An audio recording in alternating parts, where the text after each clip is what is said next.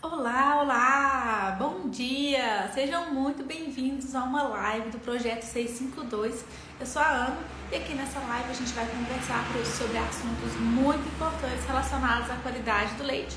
E hoje eu trouxe um assunto extremamente fundamental, que é falar um pouquinho sobre a mastite clínica e a mastite subclínica.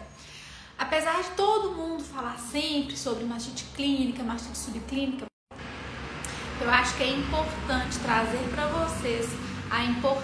o, o, o porquê que a gente que é técnico, a gente tem que saber a diferenciação entre a mastite clínica e a mastite subclínica e como que isso vai, vai influenciar a nossa conduta dentro da propriedade rural. Saber sobre mastite clínica e mastite subclínica é extremamente fundamental porque qualquer propriedade rural que você trabalhar vai ter casos de mastite clínica ou de mastite subclínica, tá? Mesmo que o produtor rural ele fale que não tem casos de mastite clínica, provavelmente a gente vai ter casos de mastite subclínica. Então é extremamente importante que você saiba a diferença dessas do... da doença nessas duas apresentações e o que, que você faz em cada uma delas. Tá? Bom, para começar, tá? É, é, trabalhar com a qualidade do leite e, e trabalhar resolvendo a mastite é uma grande oportunidade, já que nas fazendas leiteiras, tá? A doença que é mais comum, que é mais recorrente é a mastite. A mastite ela começa como uma inflamação na glândula mamária, tá? Então, se você chega numa propriedade rural, você pode ser que esteja procurando por um úbere edemaciado, é, vermelho, com dor, né? uma mastite bem característica, tá? Só que é importante a gente deixar Só que é importante a gente deixar claro que a mastite, ela não necessariamente vai se apresentar como uma mastite clínica, que é a mastite que você consegue visualizar os sinais clínicos, tá? É importante que a gente saiba que a mastite ela começa como uma inflamação, né? Ela é uma inflamação na glândula mamária e ela pode ter um sinal clínico ou não, tá? O que vai dizer se ela vai ter uma se a mastite ela vai ter um sinal clínico ou não, vai depender aí da característica de qual que é o agente que está envolvido e como que o sistema imune do animal ele está é, agindo, ele está atuando dentro da glândula mamária. Bom, então se você chega numa propriedade rural e o produtor ele, ele fala que não tem mastite clínica, tá? A primeira coisa que a gente tem que pensar é a seguinte: bom, a mastite é a doença que é mais prevalente em todos os rebanhos leiteiros do Brasil e do mundo. Se essa fazenda né, diz que não tem mastite, eu tenho duas ideias a partir daqui. A primeira, tá? É, provavelmente o, talvez é, não tenha a mastite né, de grau 2, a mastite clínica de grau 2 ou de grau 3, que é aquela mastite clínica bem aparente, tá? A gente consegue ver, inclusive, que o animal ele apresenta sinais. Então, no caso da mastite clínica grau 2, a gente tem o sinal do Uber edemaciado, do teto vermelho, um animal que ele chega né, com um pouco mais de dificuldade de locomoção.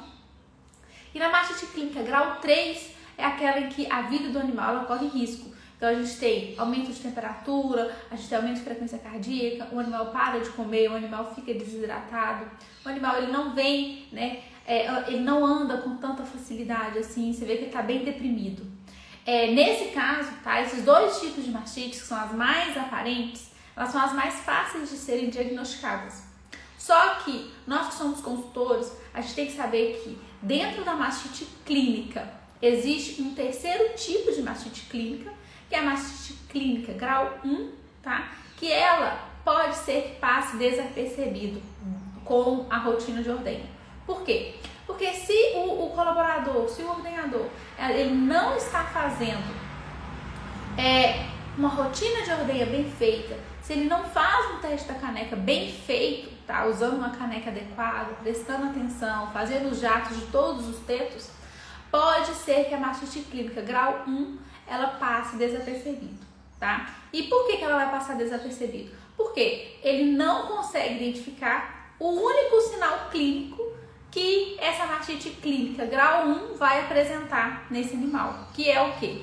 Alterações no leite, tá? E aqui, quando a gente fala de alterações no leite, na mastite clínica grau 1, a gente está falando de alterações na presença de grumos, alterações na presença da coloração do leite, da viscosidade do leite, tá? Então tudo isso vai dizer pra gente que provavelmente esse animal, essa glândula mamária, tá passando por um processo inflamatório tá? Então é extremamente importante, gente, que quando a gente chegue numa propriedade rural, que você pergunte, né, obviamente, como que estão os casos clínicos, como que tá a presença da mastite clínica no rebanho. E independente da resposta do produtor, do ordenador, se tem muito ou tem pouco caso, é extremamente fundamental que você, técnico, vá até a rotina de ordenha e observe como está sendo feita a execução do teste da caneca, tá? Porque ali vai te dizer, então, se a mastite clínica de grau 1 ela está sendo diagnosticada, tá? Grandes, é, muitas propriedades rurais que a gente trabalha, que você chega e tem uma CCS elevada, tá? 700 mil, 800 mil, 900 mil, uma das coisas que a gente pode pensar que pode estar causando o aumento da célula somática no leite do tanque, tá? É a presença da mastite clínica grau 1. Então, a presença de leite com mastite clínica grau 1 sendo enviado para o tanque, tá? Então, é extremamente importante a gente ir na rotina de ordenha, fazer o teste da caneca junto com o colaborador para entender se ele realmente sabe o que, que significa a mastite clínica grau 1 se ele está conseguindo fazer esse diagnóstico, tá? E esse diagnóstico, ele é diretamente dependente da boa execução do teste da caneca, que está também correlacionado com um bom, uma boa caneca, tá? Então, o que, que é uma boa caneca? Provavelmente, se, se vocês têm uma ideia do que, é uma boa caneca, eu vou descrever aqui algumas características dela, tá?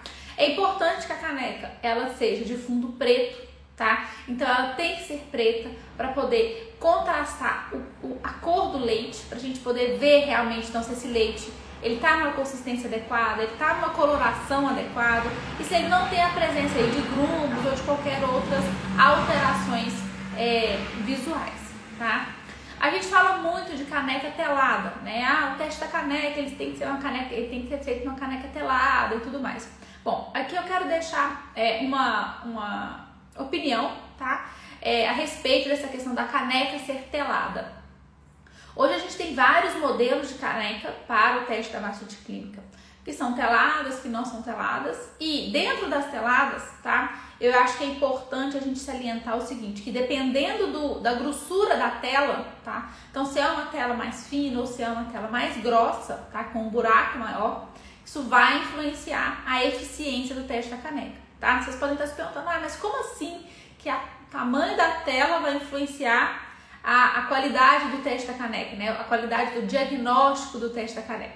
Bom, se vocês pensarem que é, o objetivo do teste da caneca é identificar a mastite clínica o mais rápido possível, significa que eu estou procurando por alterações mínimas, tá? Então, a, a, quando a gente fala que eu quero diagnosticar a mastite clínica no, no no momento mais, é, mais inicial dela, tá? Significa que eu tô procurando uma mastite clínica que tenha sinais clínicos, assim, praticamente invisíveis, né? Eu tô procurando, assim, o, o, o mínimo do sinal clínico possível. Só que, se a principal, vamos dizer assim, a, a característica mais recorrente da mastite clínica é a presença de grumos, e se eu quero uma mastite clínica no início eu posso pressupor que no início, esse grumo, quando ele estiver presente, ele vai estar pequeno, certo? Ele vai estar muito pequeno. Então, se eu tenho uma caneca que tem uma tela muito grande, dificilmente esse grumo, que é muito pequeno, vai, passar, vai ficar nesse, né, nessa tela, tá? Então, você pensa, né? Uma tela grande desse tamanho assim, imagina um grumo bem pequenininho. Provavelmente esse grumo pode passar por essa tela e a gente não vai fazer o nosso objetivo, que é diagnosticar a mastite clínica o mais rápido possível. Se você está numa propriedade rural e nessa propriedade rural você vê que a, o pessoal que está na ordenha, os colaboradores, eles estão fazendo diagnóstico de mastite clínica apenas pelos sinais de edema de úbere, vermelhidão, dor, o pessoal só está fazendo diagnóstico de mastite clínica grau 2 e se o animal está ruim, grau 3. Não está sendo diagnosticado mastite clínica grau 1, tá? E isso é um erro muito comum e é importante que vocês saibam que é extremamente necessário fazer o diagnóstico da mastite clínica grau 1. Porque se o animal ele já tem mastite clínica e ela, né, tá no grau 1, que seja já é indício de que este animal já é uma fonte de contaminação para os outros animais sadios do rebanho. Então, é importante a gente é, mostrar para o colaborador, tá? Primeiro a gente saber, né? E agora mostrar para o colaborador que a gente precisa diagnosticar a mastite clínica o mais rápido possível. Se você não faz o diagnóstico da mastite clínica rápido, esse animal que está com mastite clínica grau 1 né? Ou grau leve, dependendo da nomenclatura que você quer usar. É, ele vai continuar passando ali na rotina de ordenha e contaminando o equipamento de ordenha e esse equipamento de ordenha ele vai passar para outros animais que podem estar sadios. E aí o que, que vai acontecer? Você não quebra o ciclo de recontaminação do rebanho. Enquanto a gente tiver animais contaminados no meio de animais sadios, a gente não rompe o ciclo da, da, da contaminação de agentes durante a rotina de ordenha. Não existe, é, quando a gente fala de agentes contagiosos, tá? Que são passados principalmente ali na hora da ordenha, pela manipulação do teto, pelo conjunto que passa de um animal doente vai para um animal sadio. Enquanto a gente não separar isso, você não consegue diminuir a mastite para um nível que não causa tanto prejuízo quanto ela deve estar causando, tá? Então, quando a gente fala, né, vamos diferenciar a mastite clínica da mastite subclínica, primeiramente a gente precisa de, na mastite clínica, entender que ela é caracterizada por sinais clínicos, tá? E nos sinais clínicos, eles não são apenas os sinais visuais da glândula mamária. Então, não é apenas, mastite clínica não é apenas a presença de vermelhidão, edema, é, mudança de comportamento do animal, tá?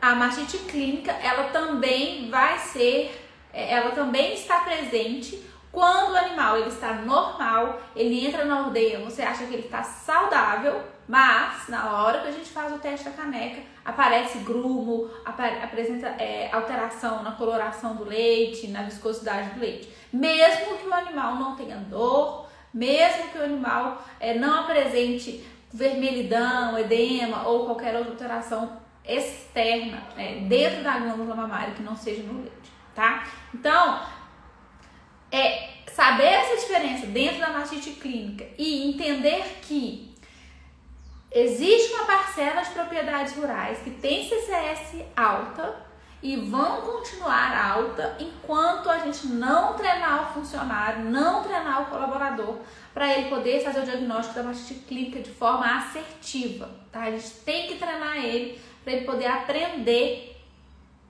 a visualizar a mastite clínica grau 1, tá? Que é só alteração do leite.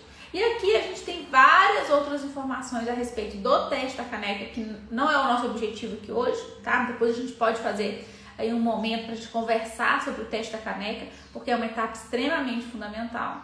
Mas eu quero deixar aqui então a informação. O teste da caneca, ele é o que vai te ajudar a é ele que vai fazer o ordenador, o colaborador identificar a mastite clínica. A gente precisa que ela seja identificada para que o leite desse animal, né, esse quarto, esse, esse quarto mamário aí que está infectado, que está com a presença da mastite clínica, que ele não seja destinado para o tanque mais. Aí a gente vai ver então uma diminuição é, da célula somática no tanque, tá? Obviamente, né, gente, que não é só por isso que a CCS no tanque aumenta, tá? Mas isso é uma situação, essa, é, é presença de mastite clínica grau 1, é, esse leite estar no tanque é uma, uma forte é, situação, tá? Bem comum que faz a CCS do tanque aumentar. Então é importante a gente cortar isso aí do nosso é, das ações que estão dentro da propriedade rural, tá?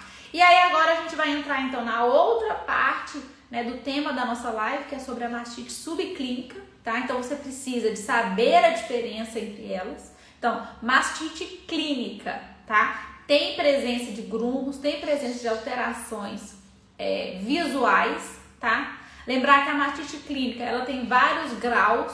Então, no grau 1 a gente só tem alteração do leite. O animal ele entra na ordenha normal, tá? Então pensa no momento que você está na ordenha, tá? Imagina que você está na ordenha e aí entra um animal. Você olha para esse animal à procura de algum sinal aparente de mastite clínica que você não encontra, tá? Então não tem alteração é, no Uber, o animal anda normal, não tem vermelhidão.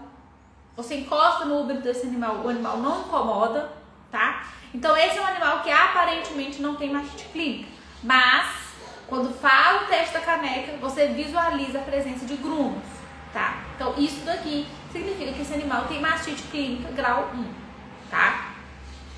Extremamente importante você entender essas coisas e passar isso para o colaborador, certo?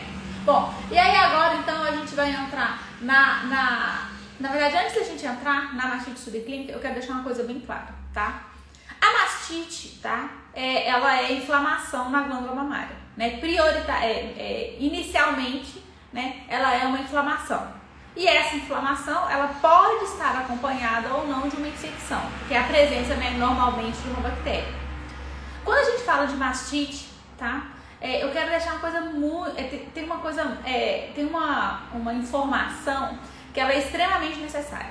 Quando a gente fala de mastite, a gente está falando de inflamação. Quando a gente fala de inflamação, a gente está falando o quê? De provavelmente é, presença de células de defesa para esse processo inflamatório que está acontecendo aí. Se a gente fala que tem a presença de células de defesa, significa que a mastite ela é diretamente correlacionada com o aumento das células de defesa. Independente se essa mastite ela é infecciosa ou não, se eu tenho inflamação, eu tenho aumento das células de defesa. Tá? Isso faz parte da fisiologia do animal. Se eu tenho aumento das células de defesa, tá? Então, é, se eu tenho mastite, seja ela qual for, eu vou ter aumento de células somáticas, que é a célula de defesa principalmente, tá? Então, se eu falo mastite clínica, eu penso no sinal clínico, mas eu também tenho que pensar que tem aumento de célula somática. Se eu penso em mastite subclínica, eu penso, não tem sinal clínico, mas eu tenho aumento de célula somática. Por quê? Porque é mastite, independente se ela é clínica, se ela é subclínica, se ela é infecciosa, se ela é química, se ela é física. Independente do tipo de mastite, de inflamação que eu tenho, eu tenho que ter na minha cabeça que toda inflamação na glândula mamária tem aumento de células somáticas, tá? Por que, que é importante deixar essa informação para vocês? Porque quando a gente fala em mastite clínica, isso é porque a gente recebe né, alguns directs aqui na Milcare e eu vejo esse confundimento. Quando a gente fala em mastite clínica e a pessoa fala assim, ah, deu, apresentou grumos, né? Pensando em mastite clínica, grau 1, né? É, é, meu animal apresentou grumos, né? Ou então ele tá com vermelhidão no ubre, eu tô com odor ao toque, alguma coisa assim. É, a pessoa associa a mastite clínica com o sinal clínico, tá? Com o sinal aparente, com o sinal visual, mas a pessoa não associa que ter mastite, independente se ela é clínica ou subclínica, significa aumento de células somáticas. Então eu quero deixar isso bem claro para vocês. Mastite tem aumento de células somáticas, seja ela clínica ou subclínica, tá? E por que, que eu estou repetindo isso? Porque vai chegar um momento em que você vai treinar o ordenador, vai treinar o colaborador para ele poder identificar a mastite clínica, principalmente a de grau 1, que é a que passa mais desapercebido. E aí vai ter um momento em que o ordenador ele vai ter dúvida e você vai ter dúvida. Se aquela, aquela visualização que vocês estão vendo ali em relação ao leite, tá? Se é mudança de aspecto, de cor, de viscosidade, ou até mesmo pela presença do grumo, tá? Quando ele é muito pequeno, vocês vão estar na dúvida. Porque a gente tem dúvidas. A gente vai fazer o teste, a gente fica na dúvida. E será que isso aqui é, é mastite clínica ou não é mastite clínica? E aí, nesse momento, a gente tem um aliado ao nosso favor que tira a prova. Quem é esse aliado que tira a prova pra gente? O CMT. Aí agora a cabeça de vocês vai ter ficar toda confusa, né? Como assim CMT era mastite clínica? Eu não tô entendendo. Calma. É assim. Lembra que eu acabei de comentar com vocês que toda mastite clínica, ó, mastite clínica não, vamos lá, que toda mastite tem aumento de célula somática? Se toda mastite tem aumento de célula somática, qual o teste que eu posso fazer a campo que faz o diagnóstico de aumento de células somáticas? Não estou falando de mastite clínica nem subclínica, estou perguntando qual o teste que eu faço a campo que me mostra se o leite tem célula somática elevada ou não tem célula somática elevada. Exato. CMT. Então, qual que é o raciocínio? Eu estou fazendo o teste da caneca. Encontro uma alteração que eu estou na dúvida se é mastite clínica ou não é mastite clínica. Para eu confirmar se é essa, se, se, é essa, se isso que eu estou vendo é realmente uma alteração compatível com a mastite clínica, eu vou pegar o CMT, que faz o diagnóstico de aumento de célula somática, eu vou aplicar nesse leite. Se essa alteração que eu estou vendo, ela for compatível com a mastite clínica, como que está o meu valor, o valor de célula somática deste leite com mastite clínica. O leite com mastite clínica, ele tem uma célula somática astronáutica, assim, nas alturas, tá? 9 milhões, 6 milhões, 9 milhões e 999 milhões, tá? Então, se eu tenho leite de mastite clínica e eu faço o CMT, esse CMT ele vai dar extremamente reativo. Se o CMT ele dá extremamente reativo, significa que a minha dúvida acabou de ser sanada. Por quê? Este leite tem alta CCS, logo essa alteração visual que eu estou vendo do leite provavelmente é mastite clínica, tá? Isso é extremamente importante. Agora, se você pegar um leite, gente, eu tô falando, o, C, o CMT, gente, você pode fazer em qualquer tipo de leite, tá? Eu tô falando do leite, né, que você coloca em dúvida se é mastite clínica ou não, para poder te ajudar no diagnóstico. Agora, se você pegar um leite que você faz e dá aqueles grumos gigantescos, obviamente que ele vai dar alterado. Você pode fazer para tirar a prova, entendeu? Não tem problema, mas ele vai dar alterado também tá? Isso é só para vocês entenderem a importância que é, é diagnosticar mastite clínica o mais rápido possível e como que a gente pode usar o CMT a nosso favor, tá? Bom, e em relação a mastite subclínica, tá? Todo rebanho tem mastite subclínica, não adianta, tá? O que a gente quer é que a mastite subclínica, que é aquela que não é aparente, aquela que só tem aumento da célula somática, mas eu não tenho presença de alterações visuais, tá? Eu quero que na mastite subclínica tenha o menor percentual possível de animais. E aí a gente coloca animais, a mastite subclínica, tá? Está abaixo de 15% do rebanho.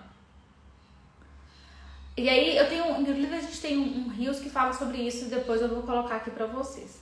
É, para fazer essa conta. Então é importante que a mastite subclínica ela esteja abaixo de 15% para mostrar pra gente que o nosso rebanho ele tá mais sadio do que doente. Então, como consequência, provavelmente eu estou tendo muito menos prejuízo em relação à produção de leite, aumento de célula somática no tanque, né, e todas as consequências. Então, é, o diagnóstico da mastite subclínica, ele não é feito pelo teste da caneca, ele é feito ou pelo CMT, que vai ver aumento de célula somática, ou pelo CCS individual. Você coleta esse leite, manda para o laboratório e ele te dá um resultado, tá? Qual dos dois fazer? Aí vai depender da logística, do financeiro, da propriedade rural, o que, que você tem aí de, de situação para poder analisar, tá?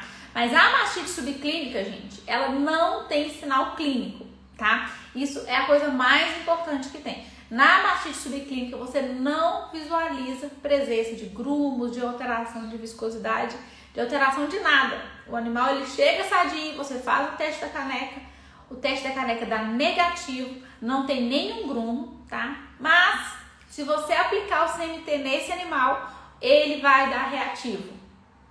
CMT reativo, tá? CMT gelificado significa que a célula somática está elevada. A ponto de dar mastite clínica? Não. Mas está elevada, está acima do normal, tá? Então, para o, a mastite subclínica, a gente não é o teste da caneca que vai fazer essa, essa, essa verificação pra gente, tá? O que vai fazer a verificação pra gente é o teste ou do CMT, ou da CCS individual, ou do WMT, enfim, depende né, de qual teste você vai conseguir aplicar na propriedade rural, tá? É, e é importante também, gente, o seguinte, vocês entenderem que é, se por acaso você vê presença de mastite clínica e, obviamente, o CNT vai estar alterado, isso é mastite clínica, tá? Se tem alteração do leite, é mastite. Se não tem alteração no leite, mas se não tem alteração no leite, mas no CMT está alterado, significa que eu tenho que a presença de mastite subclínica, tá? É extremamente importante você saber a diferença entre as duas, saber como então a gente faz para diagnosticar uma, como que a gente faz, é, como que a gente faz o CMT, é, o diagnóstico da mastite subclínica, tá? E é extremamente importante você repassar para o colaborador essa diferença entre as duas. E lembrando que quanto antes a gente fizer o diagnóstico da mastite clínica, quanto antes a gente consegue separar esses animais dentro da rotina de ordem. E o mesmo vale para a mastite subclínica. Quanto antes você diagnosticar os animais que têm a presença da mastite subclínica, mais rápido você consegue fazer o que? A, a, a, separação da mastite, dos animais com mastite subclínica para os animais sadios, tá? Porque no final das contas, gente, não tem como a gente é, evitar a presença das bactérias, né? Não tem como a gente colocar as vacas no ambiente estéreo, né? Não tem como a gente fazer a vaca ser estéreo, não existe. O que a gente tem que fazer é quebrar os locais né, evitar quebrar a ponte que faz a bactéria entrar dentro da glândula mamária e causar mastite. E uma delas, tá, uma dessas, dessas situações que faz isso acontecer é quando a gente tem a presença de animais doentes misturado no meio de animais sadios. Enquanto esses animais estiverem misturados dentro da rotina de ordenha, você não consegue resolver o problema da qualidade tá? Isso a gente tem que deixar muito claro. Não tem como você ter 30, 40% do rebanho contaminado, tá? Seja por mastite clínica, mastite subclínica. E esses animais passarem junto e misturado, usando o mesmo equipamento de ordenha, ou você ordenhando na mão, é, os animais sem fazer uma desinfecção de mão direita, né? Passando ali, passa numa vaca doente, vai para uma vaca sadia e tudo mais. Esta mistura não ajuda a resolver a qualidade do leite. Precisa ser separado os animais doentes dos animais sadios. Enquanto a gente não faz essa segregação, dificilmente a gente consegue resolver o problema da qualidade, tá? Talvez a gente consiga resolver a parte aí de mastite é, que vem aí do ambiente, né? Se a gente trabalhar o ambiente, mas a contaminação de animais entre a rotina de ordenha a gente não consegue resolver enquanto a gente não separar os animais doentes dos animais sadios, seja pela mastite clínica, seja pela mastite subclínica, tá? É, é, o CMT ele é uma ferramenta perfeita e assim, dependendo do número de animais que a gente tem na fazenda, é, eu gosto de fazer o CMT. Eu sei que a CCS individual é extremamente fundamental, tá? Porque ela te dá um número, né? Então ela é muito mais objetiva. Mas ainda na falta de ou na dificuldade de fazer a CCS individual, o CMT ele ajuda demais a gente na hora de identificar os animais doentes, separar os animais doentes dos animais sadios, né? Bom demais. O Diogo perguntou assim: a mastite subclínica não é tratada?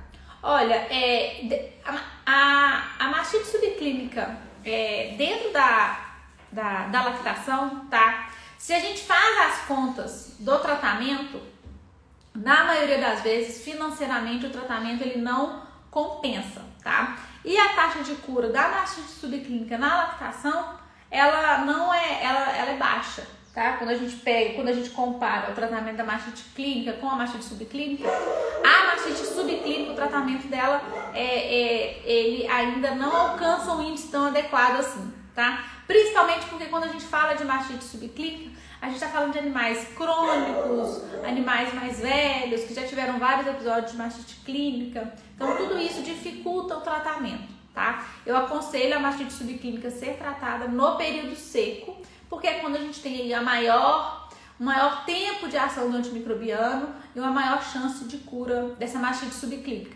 tá? Mas é importante, aqui não vai ser, a gente, vou, a gente vai conversar sobre isso na próxima, na nossa próxima live, mas é importante a gente saber o seguinte, que dependendo do agente que você tem na propriedade rural, você não consegue resolver. Porque ou é um agente que não tem cura, ou é um agente que tiver é, ou é um agente que tem é, baixa taxa de cura, ou é um agente que não vai ter cura mesmo, entendeu? Então, mastite subclínica, tratamento na, na secagem, tá? E durante a rotina de ordenha faz a separação desses animais, é, dependendo do tipo de agente que a gente tem, tá? O Henrique falou assim: se tiver animais com mastite subclínica em diferentes lojas de produção, maneira alimentar diferente, como faria para separar? Então, Henrique, é, essa separação dos animais, tá? ela só acontece na hora da ordenha, tá? Então ela não vai acontecer é, no resto do dia do animal. Então a única coisa que a gente precisa é que durante a rotina de ordenha, os animais que estão muito contaminados passem no final, tá? E os animais que estão sadios passem na frente. Depois, na hora de comer, você pode misturar todo mundo, não tem problema entendeu? Isso daí, aí nesse caso a gente não atrapalha a produção, né? Eu não preciso que no dia a dia do animal esse animal esteja separado, não. Porque qual que é o problema? O meu problema é que durante a rotina de ordenha eu vou estar usando o mesmo equipamento, passando em animal sadio, doente, sadio, doente, sadio, doente. E aí esse é o momento que contamina, tá? Então é na hora da ordenha separar os animais doentes dos sadios. E na hora que for comer, pode comer no lote de produção normal. Pra gente isso daí não tem problema nenhum, tá? Porque nesse caso, quando eu faço essa separação durante a rotina de ordenha, eu tô evitando a contaminação é, dos agentes que a gente chama de contagiosos, né? Que eles só passam ali na hora da rotina de ordenha.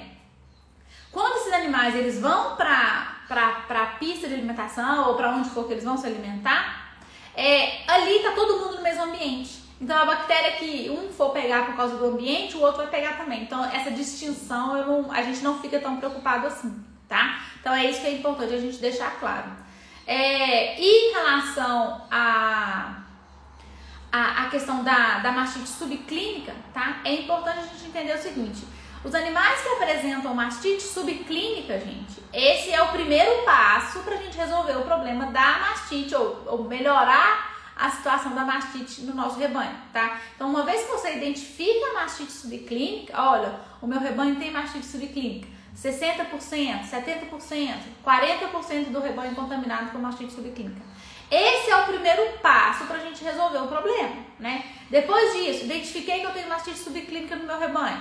Vamos fazer o quê? Separação dos animais em relação à linha de ordenha.